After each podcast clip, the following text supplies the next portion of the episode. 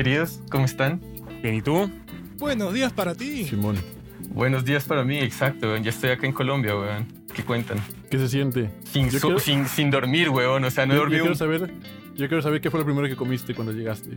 no, no he comido nada, honestamente. Qué triste, güey. no he comido nada, Una weón. arepita por lo menos. O sea, comí, comí arepa con huevo en el desayuno, pero apenas llegué, o sea, eso del cansancio del vuelo, no, no pude, weón, no pude, no pude hacer nada de eso. Pero ustedes, ¿cómo están? ¿Cómo va todo? Aquí estamos, mejor que nunca. Listos para una tremenda entrevista. Así Me que- alegro, me alegro, me alegro, porque eh, el día de hoy, el día de hoy tenemos una entrevista y la, entre- la, la invitada es compatriota de, de aquí, el querido Max. Por fin. Eh, y, y estudió diseño en la Universidad Católica de Chile. Es una artista gráfica que su estética tiene muchas influencias de la cultura popular que veíamos en los 90s, en los 2000. Su arte también ha conectado con su audiencia en diferentes niveles, tanto político, emocional, existencial y cómico, que ha llamado la atención de una gran variedad de clientes. Grandes editoriales como The New York Times, New York Magazine, Bandcamp ha colaborado con ella para que su arte complemente la narrativa de los artículos. También otras grandes marcas le han, hecho entrevistas y features como WeTransfer y Doméstica, dándole a su arte cada vez más reconocimiento. También ha tenido la gran oportunidad de trabajar con majors como Warner, Universal, al igual que una gran variedad de proyectos independientes, como el álbum Care to Share del artista bosnio-austriaco Héctor Hashan, que sale ahora el 10 de junio para que vayan y lo escuchen y le den amor. Queridos, démosle la bienvenida a la artista gráfica, diseñadora e ilustradora María Jesús Contreras. ¿Cómo estás, María? Gracias. Empezaste a leer cosas y me empezó a dar como ansiedad, No, tranquila. que es como la base de todo lo que hago en realidad, yo creo. Gracias por venir, gracias por venir. Sí. Dale, gracias a Es, ustedes. es- es un placer tenerte acá y de hecho ya, así como para partir de una, para el puntapié inicial, como decimos, eh, yo le- leí mucho los artículos, como decía Jorge, que te, que te han hecho la entrevista, etcétera, y una que en It's Nice That me sentí muy identificado Ah, sí. como chileno, porque hab- hab- hablas mucho como de, de, mm, de todo lo que es como tema oportunidades en Chile, carreras, que empezaste a estudiar ingeniería en la católica, que, era, mu- que es muy difícil, es realmente difícil, para todos nuestros oyentes que nos escuchan, realmente difícil. En la Em, Santa María, pero sí, horrible. Ah, en, el- en el o artículo sea, no lo dije, no dije. Sí, Claro, ellos se confundieron. Pero sí, Em, igual muchas matemáticas de todas maneras. muy difícil que levantarte a las 5 de la mañana, Sí. partir dibujando, después trabajar, después seguir dibujando después. Entonces, Sí. como que, nada, quería que nos hablara un poco de eso, porque en verdad, como que, cómo empezaste a armar tu carrera desde cero y al final llegar, has trabajado, como, como decía Jorge, con Warner, con Universal. Un poco que nos hables de eso, qué consejo le voy a dar a la gente que se lanza a este mundo como freelancer, especialmente de Sudamérica. Wow. em, mira, yo en realidad todavía no logro como asimilar la cantidad de impacto que ha generado mi dibujo. Me da mucha vergüenza aparecer, de hecho, en cámara, no es algo que estoy acostumbrada. Soy aparte de región, de Temuco, y que es como ya un- una ciudad bastante rezagada en términos de muchas cosas de cultura, economía, problemas políticos, sociales. Es una, un lugar de, como donde me crié muy complicado dentro de que yo amo con todo mi corazón. me crié también en el campo, ni siquiera en la ciudad. Entonces mi approach al arte se equivale a menos uno. No, no hay nada en mi familia ni nada que tenga algo que ver con arte. Nada. Al nivel de Perfecto. que hoy en día he tenido que explicarle muchas veces, por ejemplo, a mi papá por teléfono a lo que trabajo, que no, todavía no entiendo. Así que Gran valor Temuco, lo mejor.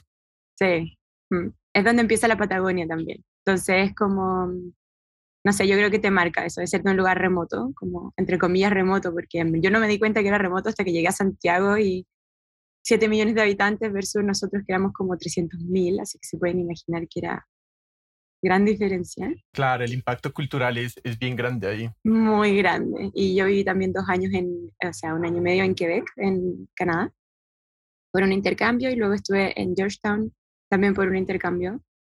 El año pasado en Dinamarca un tiempo, pero me gusta mucho como a impregnarme de las diferentes culturas como para incorporarlo en mi trabajo. Yo era, siempre fui eh, extremadamente forzada, o sea, nunca como que había como nada que ha sido como eh, ni heredado ni, ni nada por el estilo. Y en la universidad lo mismo, yo era, no, no sé si la mejor alumna, pero por lo menos la tercera mejor de mi carrera, Qué buena. a punta de esfuerzo, no, no era buena. Eso es lo que igual me gustaría transmitir acá, que a veces no puedo en la entrevista. Yo nunca he sido como naturalmente buena dibujando, ni siempre hay alguien mejor que uno, Así que yo siempre supe que mi, mi única cualidad, como incluso en mis hermanas, porque somos tres hermanas, eh, ha sido el esfuerzo. Porque, no sé, ellas se sacaban buenas notas en el colegio siempre. Y a mí me costaba el triple y estudiaba. Mi hermana estaba jugando Mario Kart en la tele y yo llevaba horas estudiando para algo. Y así siempre ha sido. Y siempre es todavía, incluso. Por eso me levanto muy temprano y parto trabajando.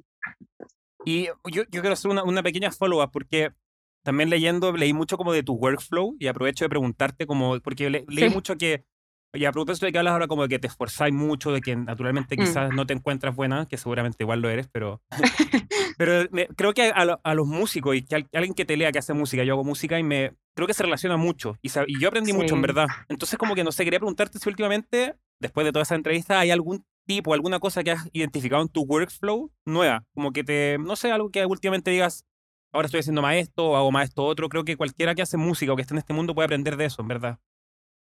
Trabajar temprano, yo creo que es lo más importante. Con una mente fresca y venir, o sea, por lo menos en mi área que es visual, porque lo que uno hace al final, es- porque yo trabajo casi, yo diría que un 40% con música, es em, hacerle mucho caso al inconsciente. Como que yo siento que en la tarde, a pesar de que hay gente que es como más nocturna y todo, en la mañana uno tiene frescas esas ideas de cosas que soñó, imágenes un poco más abstractas, incluso como que, no sé, yo siento que espiritualmente uno amanece como con otro mood, que, que no sé, y aparte siempre he creído en eso como de que al que madruga Dios le ayuda, no sé.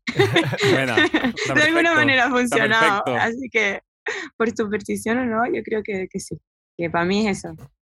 Qué chévere. Ahorita que dices que, o sea, como el 40% de, del trabajo que has tenido es con música, también en la música, Mm. por ejemplo, como para hacer una analogía, eh, se divide como una canción, el uso de una canción se divide entre como la canción como tal y el fonograma para diferentes tipos de uso, ya sea como una película o una serie, y se tiene que saber como cuáles son los usos de la canción, en qué mercado Sí. se va a lanzar y todo este tipo de cosas para así llegar a, a un acuerdo. Entonces, como sin entrar en muchos números, me gustaría que nos expliques como eh, qué es lo que los ilustradores deben de tener en cuenta al momento de cotizar un trabajo para un artista o una disquera y cuáles son como esos derechos y los usos con los cuales pueden negociar y presentar una cotización que sea justa para ambos lados. Siempre cambia, pero sí, las disqueras grandes tienen presupuestos ob- obviamente mucho más altos, no es lo mismo hacer una carátula para Universal o para Warner que para Nice Guys Records en Francia, que tienen, a pesar de que tienen músicos que yo considero extraordinarios, eh, la disquera no tiene sí, como que el prestigio de muchas disqueras, por así decirlo, tiene mucho que ver con, eh, más que con la cantidad de volumen que generan, sino con los músicos que, como volumen de, de reproducciones o de ganancias, mucho más con la calidad de los músicos que es lo que me pasa a mí un poco.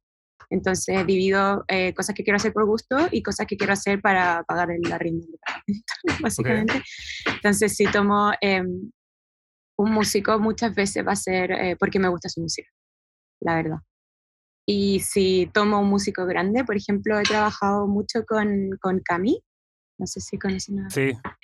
con Cami he trabajado harto y es una disquera muy grande y en realidad siempre el approach con el artista es muy fácil porque en el fondo estamos trabajando dos artistas y por más que sea como grande y todo, ella tiene menos tiempo y todo, lo más complicado siempre al final es más que la disquera como la gente de la disquera, sino toda la burocracia que significa como no puede ir esto, no puede una mujer desnuda, no puede ir no sé qué, no podemos agregar eh, letras en la portada, como hay muchas normas. Y también, eh, también te restringen en, en en términos del alcance que va a tener una pieza. Por ejemplo, si hago algo muy quizás no de moda, entre comillas, sino que algo que considera el artista que es lo que quiere poner la carátula, muchas veces termina saliendo como, incluso pagando la disquera la carátula, y poniendo una foto del artista, que es como lo más terrible que le puede pasar a un ilustrador, que a mí me Ujú. pasaba, miren, también, que es como estos afiches que son solamente una cara, ¿cachai? Y es como, wow. Incluso con Héctor eh, me pasó, que él quería como, quiero un retrato mío, y es como, no, o sea, vamos a hacerlo, pero no, no vamos a poner tu cara gigante. Y al momento de los usos, digamos, si te dicen, ok, va, esto va a ir para merch, esto va a ir para tal cosa, me imagino que tú como artista también vas considerando hasta qué punto poder extender el, el precio a cotizar, o sea, o cómo, o cómo Sí, funciona eso de los una- usos que ellos van a hacer. Mira, honestamente una carátula puede salir desde 100 dólares hasta 1000 dólares en el rango que yo me manejo. A mí me gusta hablar de precios porque siento que a veces la gente es como, ay, no, es que no voy a decir la cifra porque... gracias, ya". sí. Gracias. sí, No, obvio. yo, yo trabajo en Chile, le digo a los artistas nacionales o a las revistas chilenas o de Latinoamérica, siempre como, miren, mi mínimo para Latinoamérica son 100 dólares porque sé que a nosotros nos cuesta más y no tenemos como esa cantidad de plata que tienen en otros países, ¿no?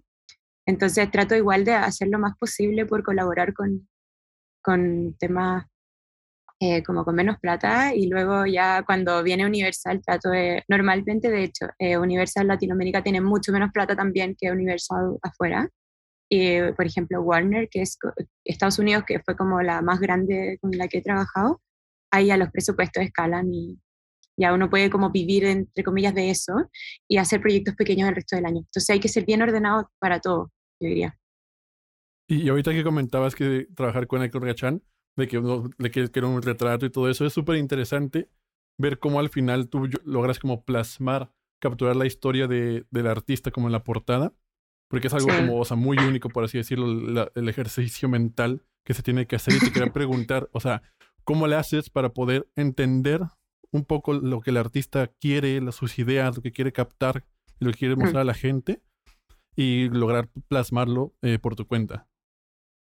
Sí, la verdad es que eh, yo soy una persona que trabaja por lo menos, para que se echen un número, 11 horas diarias o 12. ¡Guau! Sí. Sí, un día normal, digamos. Y eh, todo el día estoy escuchando podcast, por eso también me, me interesé por participar. Y documentales y asesinatos y cualquier cosa que aparezca en internet, en verdad, hasta maquillaje, da lo mismo. Escuchar y aprender todo el día, por lo que en realidad estoy muy acostumbrada a escuchar más de que hablar en general. Antes, cuando era más pequeña, no hablaba mucho y después, ya poniéndome vieja, cada vez me gusta menos. Y a los músicos siempre les hago una entrevista yo a ellos, como les pido, ¿saben qué? Como ya está bien que estas sean como lo que ustedes quieren, pero yo te quiero conocer a ti. Como que me hable una hora de tu vida o dos horas y me tomo el tiempo de como considerarlo parte del trabajo, como, entre, como entrevistarlo yo a ellos, hablarles de que me cuenten su vida. Y con esto yo creo que fue un poco así, con todos los músicos con los que he trabajado, tengo como, también yo creo que eso me ha ayudado mucho en mi trabajo, que lo escucho mucho y trato como de ser solamente como un intermediario en lo que ellos están haciendo, la verdad, como no influir tanto, como solo influir con mi estilo, pero no en lo- el contenido que ellos quieren transmitir, porque yo sé que la música también es, es igual de compleja y tampoco quiero, de hecho yo siempre pienso que mi trabajo es más superficial, porque lo que uno ve es tan rápido como a la gente solamente le gusta y la música muchas veces pasa por un proceso de que la tienes que escuchar muchas veces para que te guste y en eso también yo la encuentro mucho más profunda, entonces trato de solo hacer un intermediario como, con, mi- con mi parte, digamos. Y, ahori- y ahorita que dices sobre esta entrevista, yo también estado- hemos estado como involucrados en ejercicios de que para sacarlo más del artista, inclusive como managers, ¿no? A ver, ¿cuál es tu historia? ¿Qué tienes detrás de Sí. ti? Exprimirlo y exprimirlo. Y, y tú como diseñadora, ilustradora, tendrás como algunas preguntas clave que siempre le, le preguntas al artista, así de, o sea, esto tengo que sí o sí preguntarlo. Eh, mi arte siempre tiene como un approach desde la niñez, como una parte muy infantil y como oscura, por así decirlo, como de cosas que nos pasan de niño y que no entendemos y que mm, como que generan miedo y que después son traumas. Entonces no, no me aproxima al trauma en sí, pero sí me gusta mucho preguntar como cómo fue tu niñez, como dónde te criaste. Yo creo que eso siempre me refleja mucho más de una persona que muchas veces como lo que están haciendo, su éxito, sus logros, dónde están viviendo ahora. sé yo. Una vez que como que ya hiciste la entrevista con el artista y empezáis como ya a escuchar la música para trabajar y todo, tu proceso como para hacer una o proponer un, un- un- un- una ilustración es como más tipo como corriente de la conciencia o usáis mucho como, como conocimientos técnicos que aprendiste en la carrera y todo? ¿Cómo, cómo lo describiríais? Yo a veces después de la entrevista mando un correo, como creo que estos puntos son interesantes, pero también me gustaría que me dijeras 10 objetos de tu infancia o que tengas en tu casa y que te provocan algo, como que te gustan por algo. Los cachureo. Buenísimo, sí, decirlo. obvio. Como que... Y salen cosas divertidas, como, ay, sabéis que tengo esta muñeca de no sé dónde, me gusta, y es como termina siendo esa la portada, ¿cachai? Como, Buenísimo. y eso elemento como anecdótico, como más personal del músico, muchas veces termina siendo como el caballito de batalla, ¿cachai? Que es lo que después reproduce mucho en los posters y en las cosas de la gira, etc. ¿Y, y te pasa mucho como que, que es como, no sé, como, porque me, me, pa- me causó como que hice la relación en mi mente con el, el- el- la carátula de Motomami de Rosalía, no sé si la habéis visto. Así hermosa, sí. Yo, La yo, tipografía me encanta. Yo soy un, un negado para el arte, así que no la entendí Ya. el, el significado del- del- del- de la portada, pero hay un video que lo recomendaron, de hecho acá nos recomendó nuestro amigo Eric un video que explican el, Sí. el disco y todo, pero explican la portada, que es como que es minimalista y todo. Entonces como que un poco, ¿cómo hacía ese balance como de, de repente de decir, te dan esta muñeca que sí, bueno, como que tiene ese, ese valor para el artista, pero quizás alguien, para la tercera persona que lo ve que soy yo, como no sé Mm. si hay un, un proceso ahí como de decir, eh, voy a hacer algo un poco más como quizás como más obvio, esa es la, la pregunta, más obvio para el, para el oyente final. O, o Sí, más al final como- yo creo que con artistas tan grandes también como Rosalía, termina siendo mucho lo que a ella le gusta, yo creo. perfecto. También, porque pasa, no se han dado cuenta que de repente hay un artista como hiper conocido y la criatura y decís como, ya, esto en verdad no, no junta ni exactamente, pega. Exactamente. Eso pasa, tal cual, como al final ellos tienen el poder de decisión también de transmitir lo que ellos quieren y nosotros somos solamente eh, la parte técnica. Sí, a veces yo creo que también artistas así tienen también como la parte visual supremamente clara, es como muy, Eh, absolutamente, muy más que clara. uno. Exacto, o sea, como, de hecho, cómo se va a ver en la parte del, de- desde live hasta cómo se va a ver cada post para cada una de las canciones y la visuali- los visualizadores en los videos de YouTube, cosas como muy claras y en detalle. Ujú, Sí, tal cual. Y, Sí. y- y, por ejemplo, también tenemos este otro lado de la moneda, que es, o sea, e- es mi caso y creo que el caso de varios artistas es, o sea, nos enfocamos mucho en la música, mucho en la música y los, nuestra parte visual gráfica, o sea, nada, cero que ver. sí, Entonces, al pasa. momento, al momento de sentarnos y decir, a ver, ¿cuál va a ser la portada del siguiente disco, del siguiente sencillo? Es como, puta, pues estoy en blanco, güey, ¿no? Entonces, o sea, quisiera como que nos recomendaras a nosotros los ineptos visuales del arte y todo esto, ¿cómo podemos hacerle como para da- dar una lluvia de ideas y al Sí. final aterrizar como con un concepto que sea bueno y, si lo refle- y refleje lo que queremos decir? Ahí hay otra técnica que al menos en verdad son técnicas inventadas, y no sé si otros artistas la usan, pero a mí lo que me pasa con eso es ya, digo, mándenme las letras de todas las canciones. Y me pongo a leer las letras sin música. Muchas veces la letra no es importante incluso para muchos músicos, pero en general yo siempre siento que hay un acto inconsciente como de escribir ciertas palabras entre medio que, que hacen sentido por alguna historia personal de entre de ellos. Y como decir como, "Ay, me gustó esta parte, esta parte, esta parte, y creo que en este estribillo podemos hacerlo a partir de eso, o a partir de la introducción de la canción, y a trabajar más con, la, con las palabras, que es como la última opción, pero sí. Yo te quería preguntar algo porque de hecho cuando tú trabajas con los artistas, ellos, tú tienes que plasmar su idea o su concepto, lo que tienen en la cabeza, tú lo tienes que volver realidad. Pero a la vez ellos te buscan a ti por tu estilo, por, por cómo eres como diseñadora, po- por, cómo dibujas, por tu arte. Entonces, este, de hecho, a mí me da mucha curiosidad cómo encuentras tú el punto de equilibrio entre lo que sea el artista como concepto, música, versus la, lo que es tu creatividad y experiencia como Sí. diseñadora para dar ese producto final que al fin y al cabo es una intersección entre que lo que los dos son, lo que los dos buscan. Ahí trato de dar solo sugerencias más pragmáticas, como estos colores funcionan bien, son fuertes, por esto, esto y esto, esto no tiene suficiente contraste, como ya dar eh, como solamente participar a través de como mis, mis habilidades más técnicas y también siempre pido referencias de mis propias piezas, como por qué te acercaste a mí, cuáles son las piezas que te gustan de mi trabajo para trabajar en base a eso también. Y tratar de ser lo menos, intrometerme lo menos posible, la verdad. Sí. Y la dinámica que tienes con los artistas, la comunicación, eh, ¿cómo funciona eso un poco? A ver, para que podamos entender. A ver, los artistas son, eh, como yo supongo que debe ser lo mismo que trabajar con otro ilustrador. Siempre tienen ideas y siempre son un poco más. De repente te llega un audio a las 4 de la mañana como "Ay, se me ocurrió lo que tenemos que hacer". Y es como. Y eso es un poco cansador a veces, sí. Voy a decir que, que siempre tienen más que decir que, por ejemplo, una editorial. Que la editorial, no sé si, por qué será, pero trabajo también mucho con, por ejemplo, The New York Times y ahora, últimamente, en realidad, es como, suena muy fancy, pero en verdad es, es Pues un lo es. achievement. Está perfecto. Eh, lo es, Está suena. Obvio, obvio, Está obvio, es algo de perfecto. aplaudir, claro que sí. Sí. Pero, por ejemplo, he trabajado con Google y con Nike y te dejan mucho a, a como, están tan ocupados, como con tantas cosas, que te dejan un poco más libre a hacer lo que tú quieras. Y ahí es donde yo digo, como ya, aquí puedo participar más desde mis emociones, de lo que me provoca el artículo y qué sé yo, pero la música no. En la música uno tiene que disociarse y por eso muchos ilustradores odian trabajar con músicos, porque es como, es una batalla de egos que no se puede como separar, ¿me entiendes? Entonces, yo trato de ahí a estar lo más zen posible. Ujú. Y, y aparte yo siempre quise, am, cuando era chica, mi familia no tenía mucha plata, digamos, Mi papá se esforzaba mucho por pagar solo el colegio. Y yo quería un violín, como mi cumpleaños como seis, y no tenían plata para comprármelo. Y trataban como de disuadirme como el viejito pascuero, quizás no puede traer un violín acá a Temuco, y es como, sí, en verdad es muy complicado. al final me fui por el dibujo, y, pero siempre estuvo la música detrás como un fantasma que inalcanzable para mí, hasta ya más grande que, que puede relacionarme como desde mi carrera con la música. Y ahora es como un pequeño sueño hecho realidad en el cual me gusta ser este espectador que le pone cara al trabajo de otro.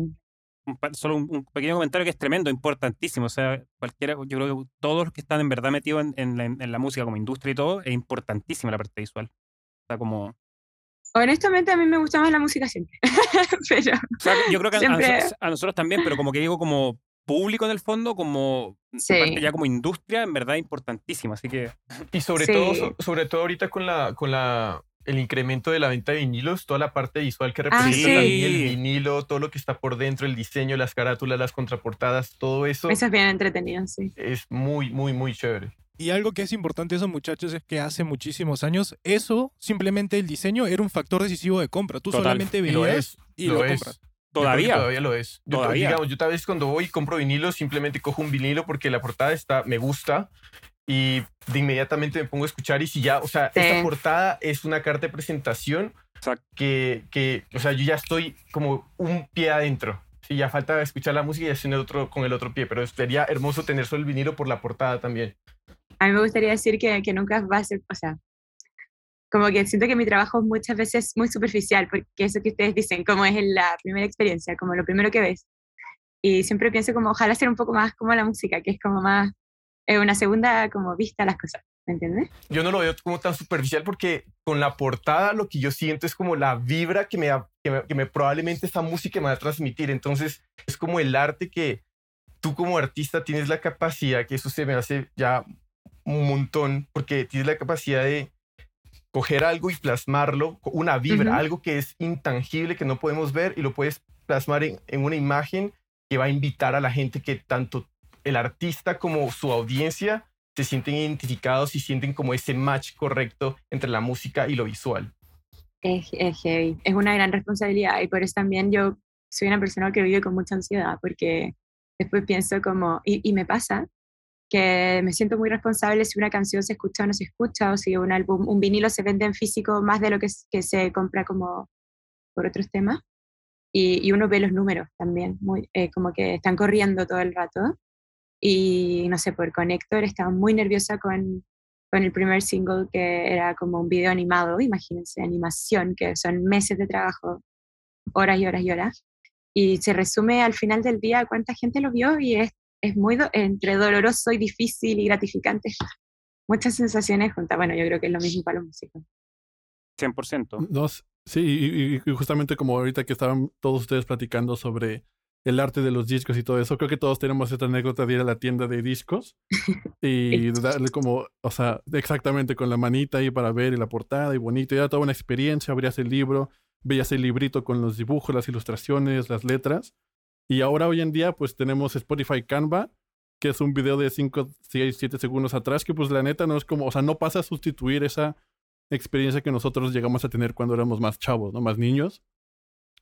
Y, te quería preguntar si tú tendrías como alguna opinión en el sentido de cómo un músico, con lo que se tiene hoy en día, con diferentes plataformas, con este resurgimiento a través de los vinilos y etcétera, puede explotar más ese lado visual artístico en su proyecto artístico musical. Yo creo que la clave es a veces como, si es que, que el, el, alcance del proyecto es lo importante, que al final todos necesitamos comer, ¿no? Así que eh, yo diría que siempre hay una cosa que a mí se me quedó muy grabada, que alguna vez me dijo un profesor o alguien, que un póster, no una, una carátula, pero un póster tiene que ser un grito en la pared. Y a mí eso nunca se me olvidó, porque siempre pienso como, de repente algo que es lindo, pero hay que verlo muchas veces, cuando es un tema visual sobre todo, si no es un grito en la pared, no hay manera de que se te grabe en la cabeza, como si, si la pared no te está gritando con el silencio que provoca, porque ver una imagen es silencioso. Entonces, si para mucha gente de repente el minimalismo es la manera de, por ejemplo, un fondo rojo completo y un punto negro y eso se ve, también es como eh, un dibujo súper psicodélico lleno de color y en verdad, por eso yo me aproximé más a ese estilo hasta el día de hoy. Como no es porque no me guste el otro estilo, de hecho, soy bien inconsistente en ese sentido porque me gustan mucho como otros tipos de artes plásticas, como otro tipo de estilos, y al final me quedo con el mío porque sé que me, me trae clientes, me trae conocer gente, porque sé que es fuerte, pero que eso es muy importante. Y María, ya yo te quería cambiar un poco el tema, preguntarte, abarcar el tema de lo que viene a ser un poco el futuro. actualmente, actualmente no, no te preocupes, no, no es para tener miedo.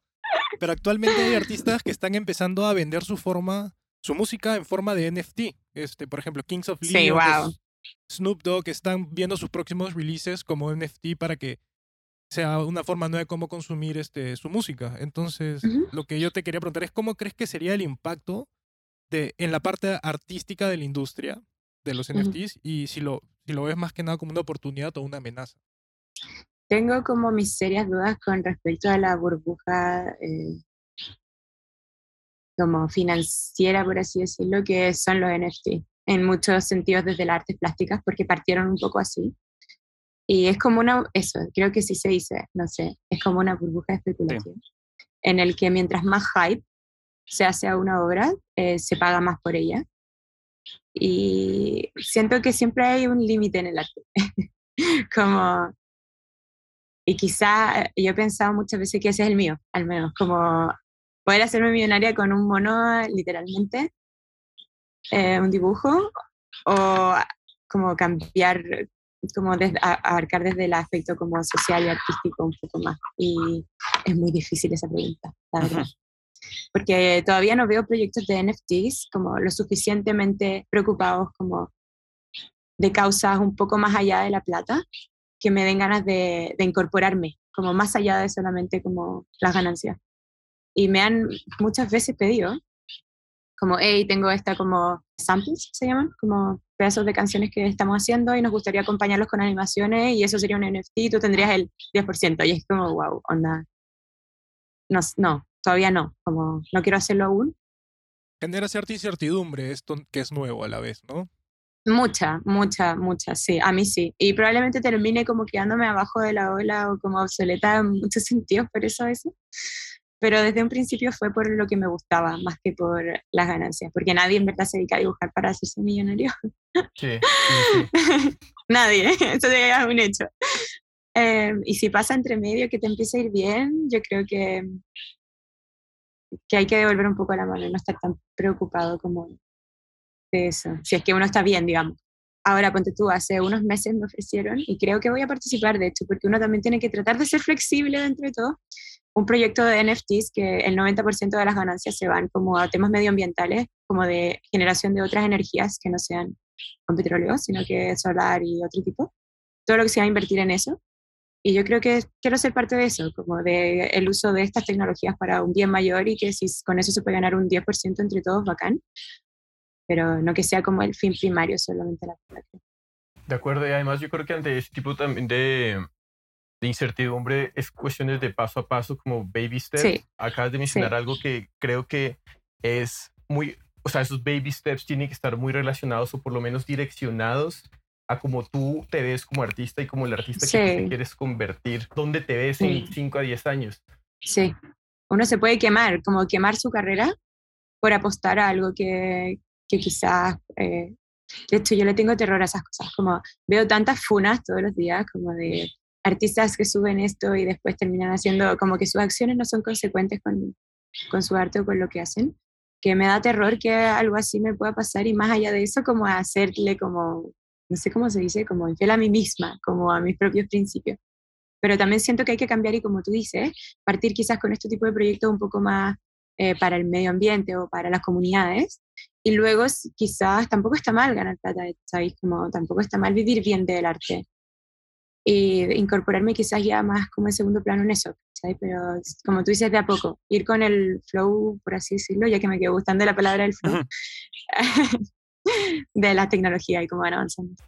Perfecto, perfecto. Ven, y quiero devolver un poco porque dijiste que trabajas a veces en un día normal, 11 horas. Eso es, eso es arte y no me imagino un día que estés a full. Entonces... Mm. No, no hay, por suerte no hay a full. Siempre ah, bueno, ah, bueno, pero igual 11 horas es Es, Sí, yo sé, eh, Imagino sí, que es ese, ese tope, ese, ese tope, no, pero está bien porque creo que aquí todos en la llamada eh, eh, somos igual. Nos ha pasado, Somos igual sí. porque am- Somos igual, amo- o sea, amamos sí. lo que hacemos, ¿no? Pero entonces quiero remitirme a la, a la- al mental health.